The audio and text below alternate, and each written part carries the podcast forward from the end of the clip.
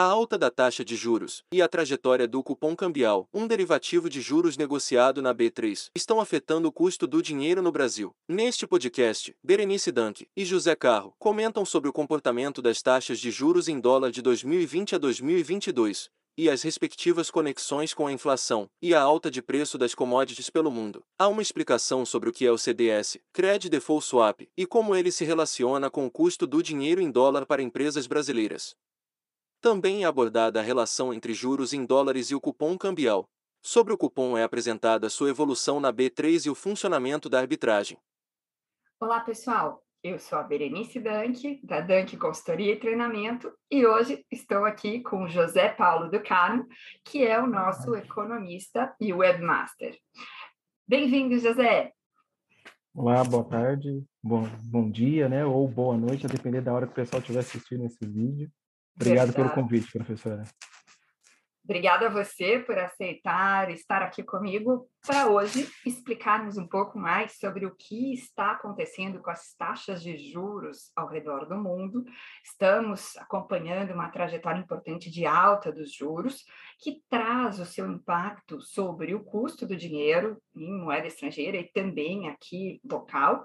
E vamos aproveitar esse contexto para também explicar sobre um derivativo de juros que não é tão conhecido assim sim, mas está disponível para negociação na B3, Bolsa Brasileira, que é o cupom cambial. Então, nesse vídeo, é hora de entendermos sobre taxas de juros ao redor do mundo e o cupom cambial importante para os hedges cambiais e para as decisões de financiamentos em moeda estrangeira. Bem, para ajudar você nesse entendimento, Paulo e eu preparamos aqui um material que vamos compartilhar e também estará disponível no nosso site danqueconsultoria.com.br na aba Fique Informado. Então, em primeiro lugar, vamos lembrar um pouco sobre a evolução dos juros em dólares nos Estados Unidos. Aqui nós temos uma figura que nos mostra como estavam os juros em novembro de 2020. Percebam que os juros curtos eram muito baixos, menores do que 1% ao ano para períodos como 10 anos, e apenas para períodos bem longos estavam acima de 1% ao ano. Esse aqui foi o momento entre a primeira e a segunda onda do Covid-19, um momento em que os governos ao redor do mundo estavam preocupados em fornecer crédito, dinheiro barato e assim buscar reaquecer as suas economias. Mas, em função do próprio contexto de pandemia, esta situação mudou. Aqui no Brasil, o nosso juro nesta época chegou a bater 2% ao ano, o nível mais baixo da história do real. E, aliás, esse contexto também permitiu que as companhias que tinham dívidas em dólares e exposição cambial pudessem fechar redes cambiais no nível mais barato da história. O custo do hedge nunca foi tão baixo como neste momento, final de 2020. Mas, agora, na metade de 2022, a situação é bem diferente. O próprio contexto de pandemia e questões de logísticas, geopolíticas também, econômicas ao redor do mundo, foram pressionando cada vez mais a inflação. E, em resposta a isso, os juros americanos e ao redor do mundo subiram bastante. Vejamos aqui nessa figura que os juros curtos nos Estados Unidos estão acima de 1% e para períodos mais longos estão acima de 3, 3,5%. Esse movimento de alta de juro americano faz com que todas as curvas de juro ao redor do mundo precisem ser revisadas para cima, porque nós temos que lembrar que nos diversos países, como aqui no Brasil, tem ainda mais um componente de risco em cima desse custo, que próprio risco país. Comentarei um pouco mais sobre esse tema, mas agora vou pedir ajuda do Paulo para a gente explicar um pouco mais sobre esse fenômeno de inflação que estamos vivendo. Então, nós tivemos, no primeiro momento, tivemos a, economia saindo daquele processo, daquele início da pandemia. Entramos em 2021, só que nós enfrentamos um grande problema nas cadeias logísticas. Nós tivemos um outro problema, a inflação de alimentos. Com essa inflação de alimentos, a gente pode perceber que começou a impactar em todos os países. E aí nós tivemos a guerra da Ucrânia. E isso trouxe um impacto muito forte para o mundo. E agora a gente percebe os países tendo que responder a esse, essas pressões inflacionárias. Conforme a gente vai ver no próximo slide. Ah, antes de tivemos é, o FMI revisando as projeções de inflação. Para os países, para as economias em desenvolvimento, ele ele está a média esperada para 2022 é de 8,7. E para os países desenvolvidos, eles aumentaram para 5,7. Ou seja, a gente percebe que está todas as nações tentando, todos os bancos centrais tentando lidar com isso. E uma das maneiras de lidar com esse impacto da inflação é através do aumento de juros. Próximo, no próximo slide, a gente vai perceber, consigo passar aqui, isso. Aí fazendo um, um, uma análise da inflação nos Estados Unidos. Os da, por exemplo, nós tivemos um, a elevação do, do último dado de inflação, nós tivemos uma alta, deixa eu só confirmar aqui, um momentinho. uh, o maior valor de inflação desde 1981. Aí nós pegamos lá o preço da gasolina, porque a energia vem sendo, desde a da invasão da Ucrânia, um elemento central de pressão inflacionária. Então, nós tivemos lá na a gasolina nos Estados Unidos atingindo um valor médio pela primeira vez de 5 dólares o, o galão, né, o galão de gasolina, que dá 3,7 litros no total dele lá. E aí a gente começa a perceber o que que o igual o Fed, né? O Fed ele tinha ele tinha uma decisão eh, no come, logo no começo do ano a gente com, conforme as pressões avançavam, as apostas davam que seriam zero acima de 0.7 o aumento da taxa de juros do Fed. Na última reunião ficou definido 0.5, né? Só que assim, depois que essa inflação veio tão alta, as apostas já são de 0.75 de novo. Né? A gente já está começando a, ver um Fed aumentando é, 0,5. E o impacto disso é a gente pode ter uma recessão. Né? A grande preocupação hoje nossa é essa, que a gente pode ter até uma estagflação, que a gente fica estagnado e ainda com um processo inflacionário muito forte sem dúvida, e esse é sempre um cenário que assusta, né?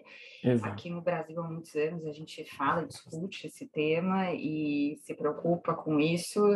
É, posso dizer que pessoalmente peguei um restinho aí de época de hiperinflação quando era criança e toda vez que vejo por aqui os nossos índices de inflação chegando perto de 10%, já fico arrepiada, né? Sentimos isso no bolso. E percebemos também, claro, dentro do nosso dia a dia de consultoria, como toda essa situação afeta as companhias, né? Não só no ambiente internacional, mas aqui no Brasil, que também tem vivido muito fortemente esse aumento de custos de energia, e a gente sente também as questões de frete, né? Frete, que é Exato. um componente importante de custo, preocupando cada vez mais, inclusive alguns clientes nos procurando para ajudar a pensá-los sobre como poderia, por exemplo, fazer algum tipo de hedge desse frete que, claro, não tem algum tipo de derivativo que diretamente possa é, ser usado, mas é, de maneira indireta, através de um proxy hedge, como a gente chama, poderia ser modelado, porque tem um componente importante justamente com todos esses combustíveis que estão por trás da composição do, do frete. Enfim, situação de inflação preocupando todos os governos segue, segue ao redor do mundo. Todas as empresas, companhias seguem preocupadas porque é um momento muito complicado, né? Porque você tem esse aumento de taxa de juros, né? essa evolução da taxa de juros e um baixo crescimento. Né? E aí você ainda tem um, todos os países saindo da pandemia, você ainda tem algumas restrições na China, né? tem a questão geopolítica da, da Ucrânia, porque a coisa já passaram mais de 100 dias e não tem uma solução, a gente não e consegue não enxergar no curto prazo. Triste, bem triste, inclusive. Bom, mas falando então sobre esse contexto e as taxas de juros, temos Isso. aqui mais uma outra visão, né, Paulo? Isso, aí aqui a gente começa a perceber que conforme a gente vai lidando, os bancos centrais vão lidando com essas pressões inflacionárias, já entra no radar né, de aumento de taxa de juros.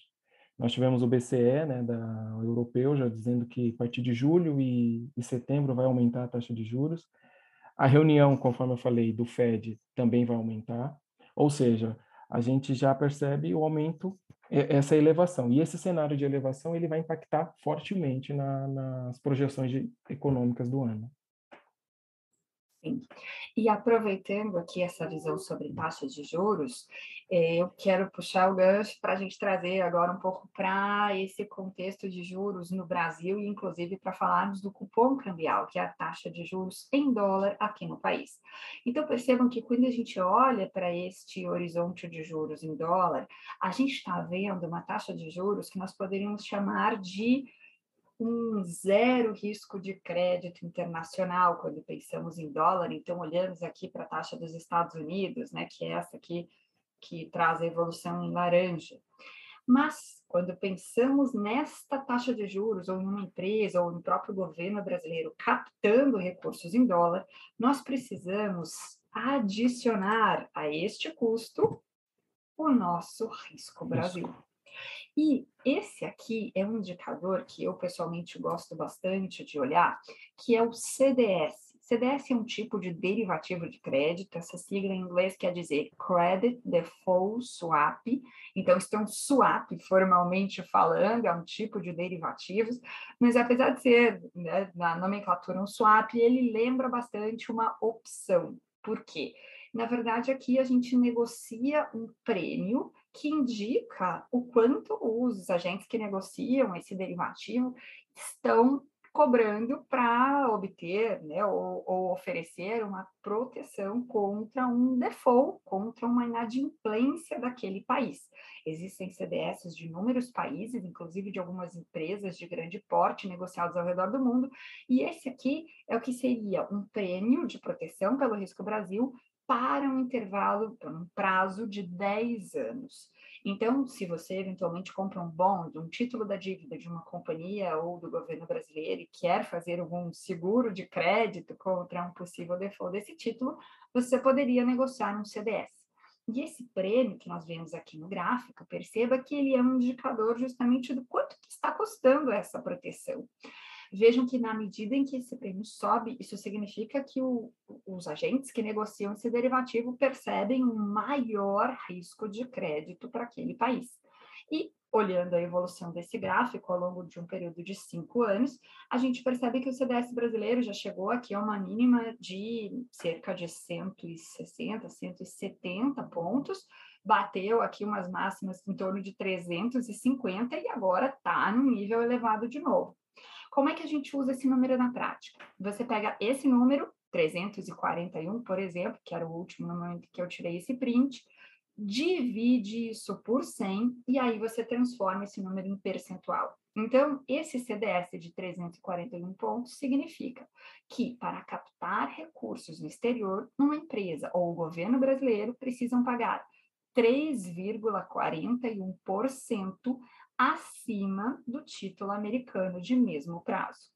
Então, pensando naquela situação de juros que analisamos agora há pouco e vendo que os juros ali para 10 anos já estão acima de 2,5%, 3%, você precisa aquele número somar mais esse risco Brasil aqui de 3,41 no momento, e assim estamos falando em custos de captação em dólar batendo acima de 6% ao ano em dólar para as empresas brasileiras. Importante, Vamos lembrar que nesse 6% nós não estamos somando a variação cambial. Então, se você quer comparar o custo do dinheiro em dólar com o custo de dinheiro em reais, você precisa pegar esse custo que o banqueiro, né, o que o credor está te oferecendo em dólar, e a ele somar uma expectativa de variação cambial, ou aquele dólar futuro que está sendo oferecido quando você faz o hedge cambial, comprando um NDF, por exemplo.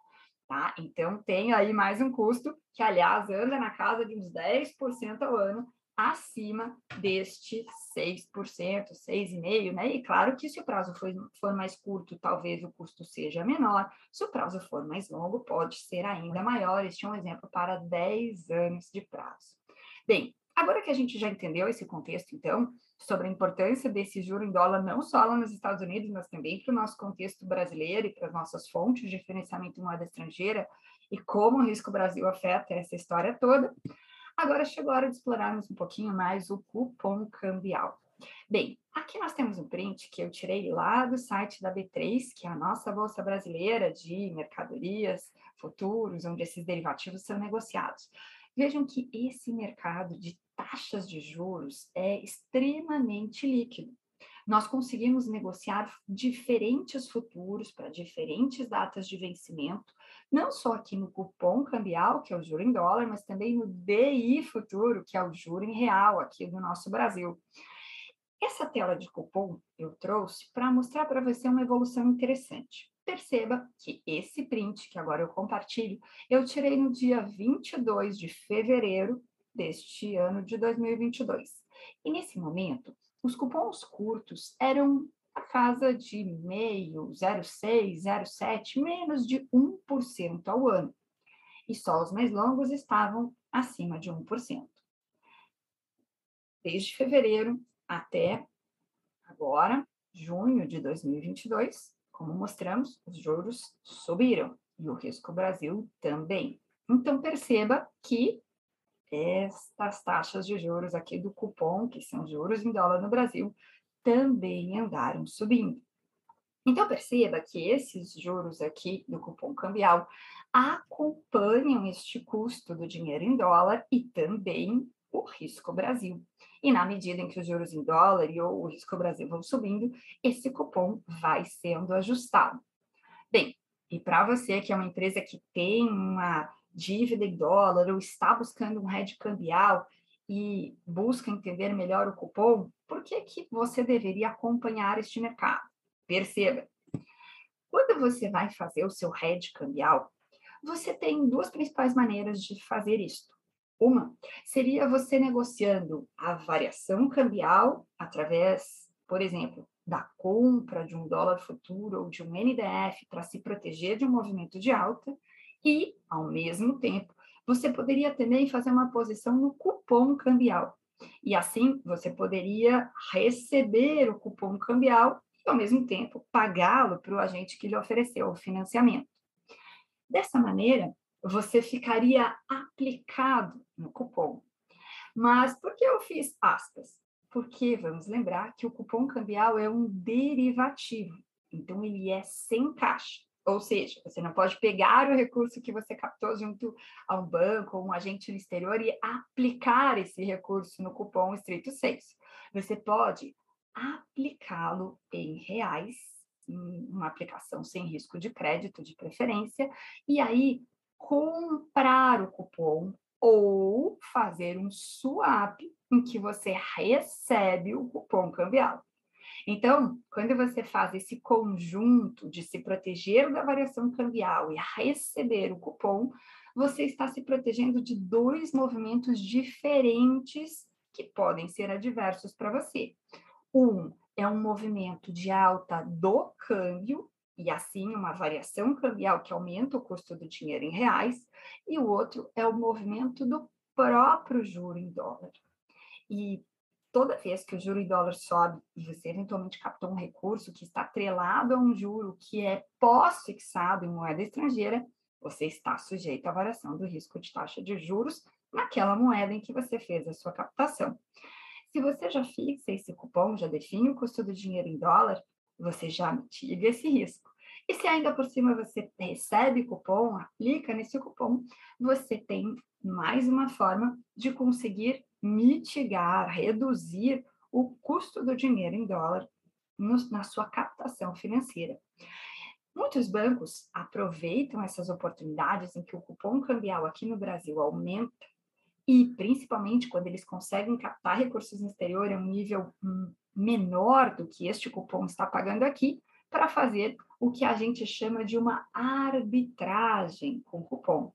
Dessa maneira, o banco capta recurso no exterior, aplica esse recurso aqui no Brasil, em reais, em um CDI, por exemplo, vende o dólar à vista. Por que, é que ele vende? Porque ele está trazendo esse recurso para o Brasil, precisa fazer um fechamento de câmbio pronto, vende o dólar, pega o real e aplica. Para não ficar exposto ao risco de variação cambial, compra um dólar futuro ou um NDF. Assim se protege de uma alta da taxa de câmbio. E muitas vezes também aproveita para fazer uma posição comprada ou aplicada no cupom cambial, que é aquele derivativo de juro que pode ser negociado ali na B3. Importante sempre casar os vencimentos. Então, este futuro de cupom assim como o futuro de dólar, precisam ser negociados para a data de vencimento daquele empréstimo, das parcelas do empréstimo que você está buscando rediar. E assim perceba que o custo final dessa captação será a diferença entre o cupom que você recebe ficando comprado nesse futuro de juros em dólar aqui na B3 e o custo deste recurso que você captou no exterior. E assim, toda vez que esses cupons aqui começam a subir um pouco mais, o mercado fica de olho nessas oportunidades de arbitragem por cupom cambial, que muitas vezes são feitas por tesourarias de banco e também de grandes empresas que têm fácil acesso a estas linhas no exterior. Bem, se você quer entender ainda em mais detalhes como funciona tudo isso, vem para dentro. Este tema sobre taxas de juros e como influenciam o hedge cambial e as decisões de financiamento e gestão de risco das empresas brasileiras é tema da quarta aula do nosso curso de práticas de hedge e uso de derivativos. Teremos uma próxima turma deste curso no segundo semestre de 2022 e em breve estaremos com inscrições abertas. Então, para saber mais, para acompanhar mais, não só sobre o cupom, taxas de juros inflação, mas sobre os temas que costumamos cobrir aqui também relacionados a commodities e situações que impactam as decisões de gestão do risco e dos temas ligados a derivativos nas companhias brasileiras, entre em contato conosco. Aqui você tem o nosso e-mail, o nosso WhatsApp e avisar as também, né, nossas né? redes sociais. Isso, Por favor, no Paulo. Nosso, no nosso canal, né, no Dunk Entrevista, lá você consegue acompanhar desde divulgação de resultados, análise de commodities.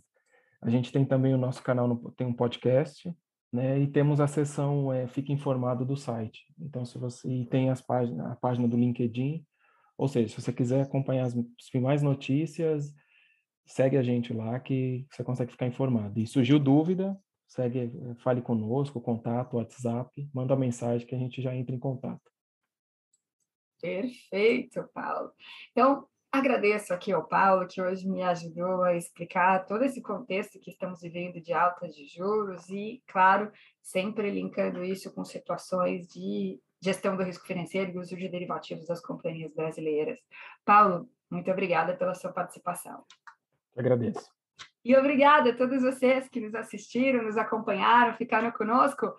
Por favor, se gostou aqui do nosso conteúdo, deixe seu like, comenta, compartilha, se inscreve nos nossos canais e fica com a gente, porque sempre temos novidades por aqui. Até logo. Tchau, tchau, pessoal. Até tchau, mais. tchau.